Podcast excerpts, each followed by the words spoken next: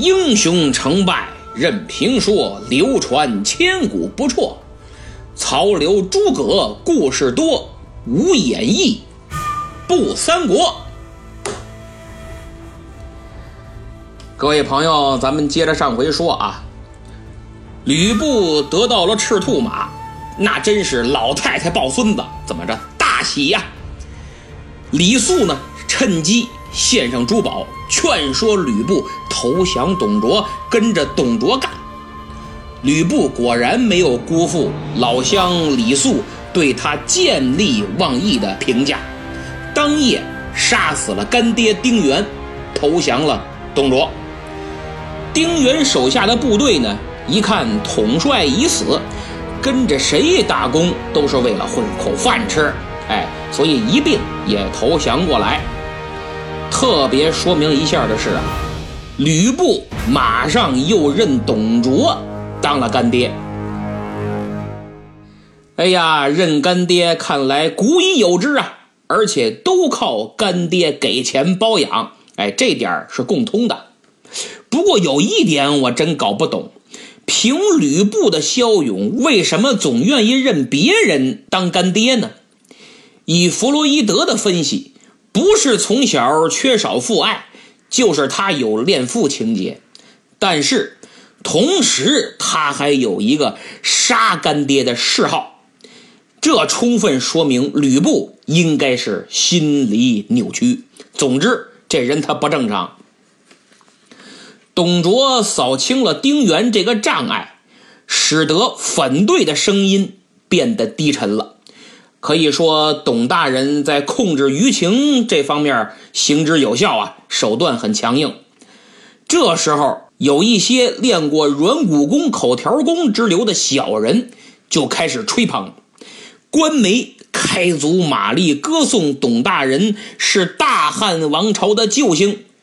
他就更加横行无忌，他自封自己为相国，掌握了大汉帝国的最高行政权，再封自己为领大将军，也就是掌握了大汉帝国的武装力量，成为军事最高统帅。那么，在政府各个部门再安插自己的亲信，铲除异己，欺压百官。为了打压何进的残余势力，他果断废除了刚当四个月皇上的刘辩，并且连同何太后一起杀害，立陈留王刘协做了皇上。这就是大汉王朝的最后一任皇帝汉献帝。在此，我多说一句，献帝是他的谥号，就是皇帝死了以后。对其一生的评价盖棺定论，谥号呢就那些字儿，哎，从那些字儿里边选，包括这个表扬型、同情型、批评型等等。献这个字儿啊，还属于表扬型的，可不是说他把大汉江山给献出去了啊，可不是这意思，别理解错了。那么好，现在该换的换，该杀的杀。董卓一步步实现了自己谋权的目的，大部分官吏都慑于他们这对儿爷儿俩的淫威，屈服殿下。董卓更是变本加厉，欺上瞒下，鱼肉百姓，贪污受贿，草菅人命，把汉政府本就羸弱的统治推向了万劫不复的深渊呀！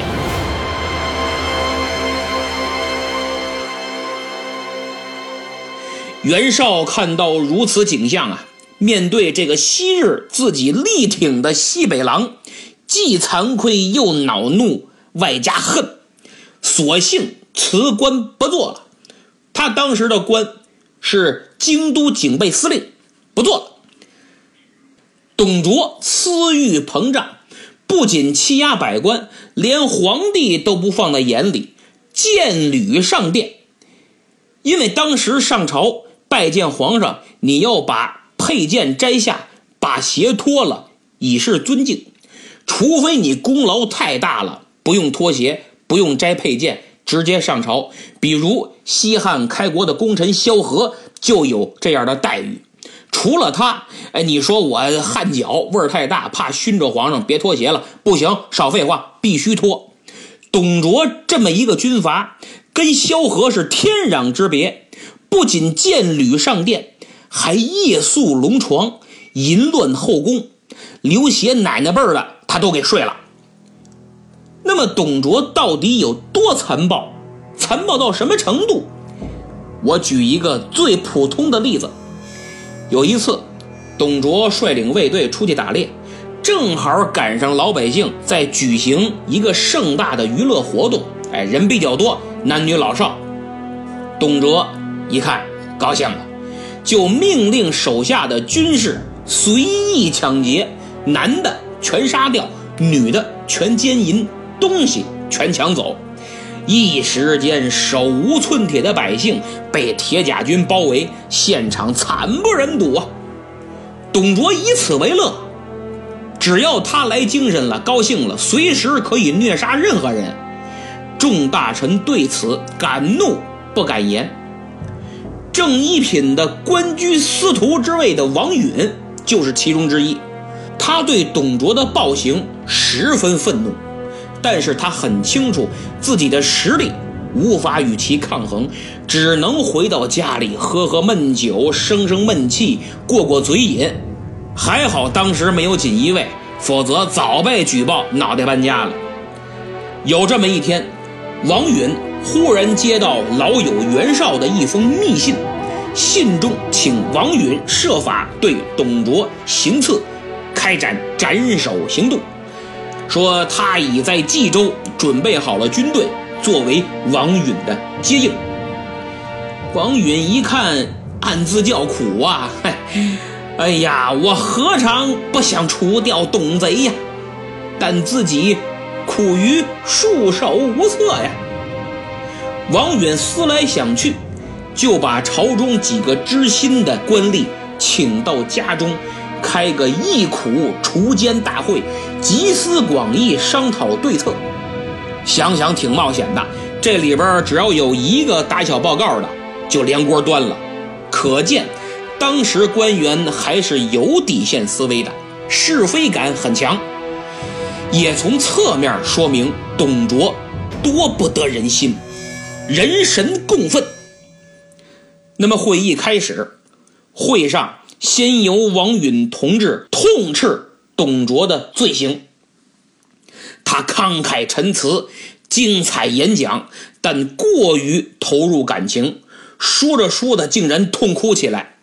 这几位大臣也被王大人的忧国忧民、忠义孝君的精神所感动，义苦大会上哭声一片呐。正在众人哭得很投入的时候，忽然。有人在座中鼓掌大笑，哈哈哈哈哈！大家一听，顿时感到了一种羞辱。王允大怒，仔细一看，原来是骁骑校尉曹操。曹操之前咱们说过，沛国谯郡人士，就是今天的河南省河南人，字孟德，他原本复姓夏侯。父亲过继给了大宦官曹腾当养子，所以改姓曹。后来在镇压黄巾起义中立了战功，在京城供职。曹操就说道：“嘿，列位大人，就算从现在哭到明天，能把董贼哭死吗？”王允一看，哎呦，小伙子有想法，就问他：“你有什么好办法没有啊？”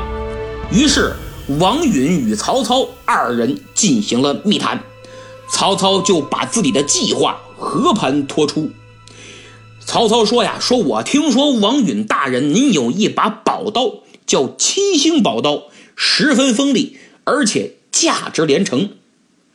我愿意携带这把刀，以献刀为名，接近董卓，将其刺死。”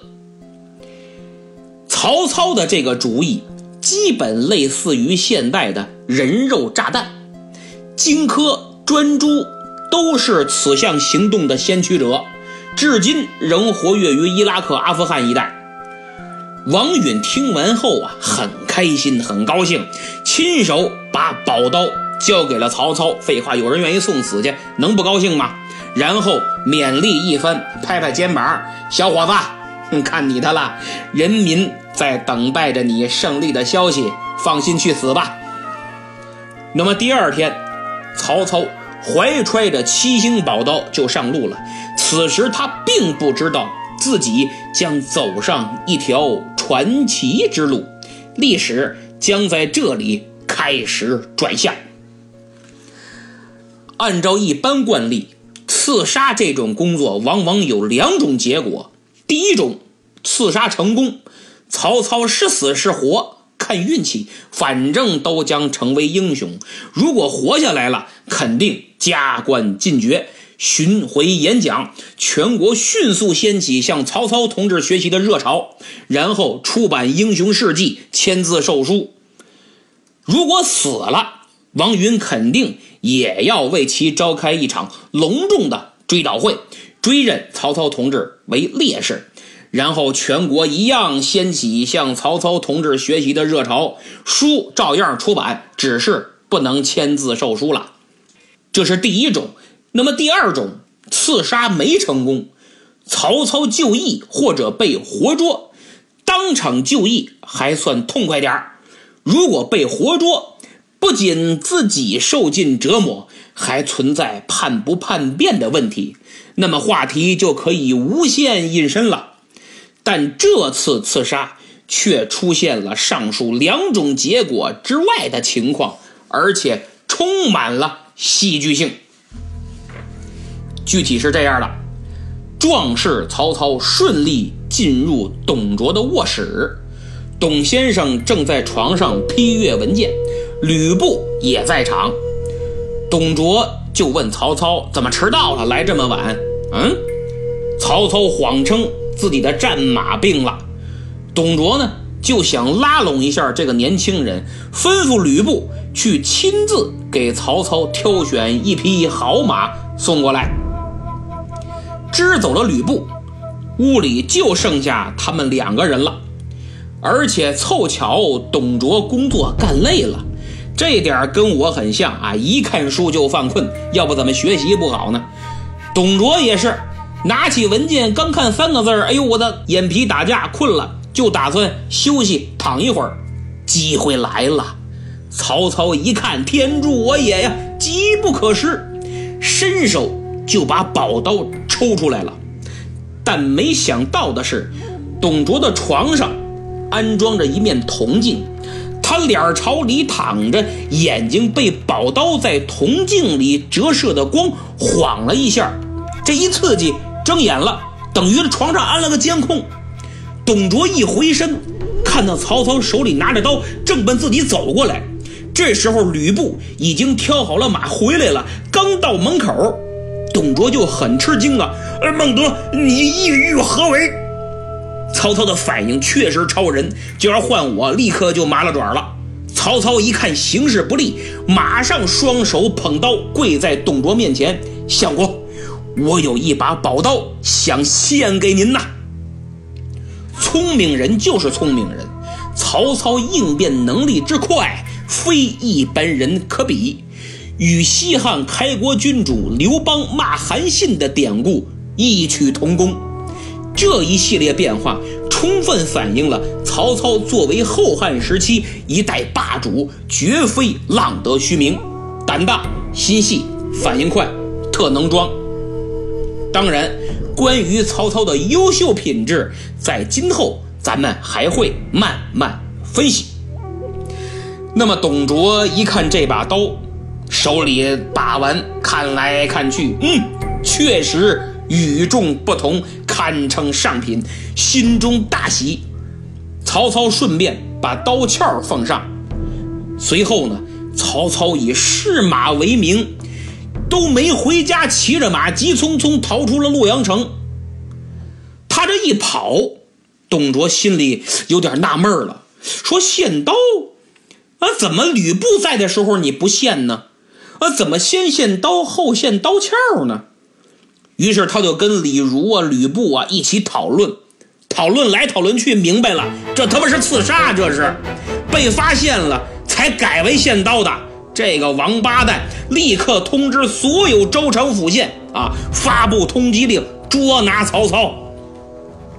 这次颇具戏剧性的刺杀行动以失败告终。曹操以非凡的智慧跑了出来，但是天下之大，却无他容身之地呀。怎么办？摆在他面前的只有两条路：一是逃亡，二是反董卓。曹操明白自己已经无路可退了，再想舒舒服服的当个官差，吃口皇粮，那是白日做梦；想平安度日也没那么容易，到处都是通缉令，他只能隐姓埋名，偷生的过一辈子，见不得光。思来想去，一咬牙，一跺脚，那干脆我反了吧，跟他死磕。于是。曹操就准备回老家，因为他的家族在当地是很有些实力的。回老家，咱们招兵买马，拉起队伍讨伐董卓。反正已经不好过了，还不如拼一把。大不了鱼死网破，大丈夫绝不能引颈就戮或做这缩头乌龟呀！打定了主意，曹操就直奔家乡。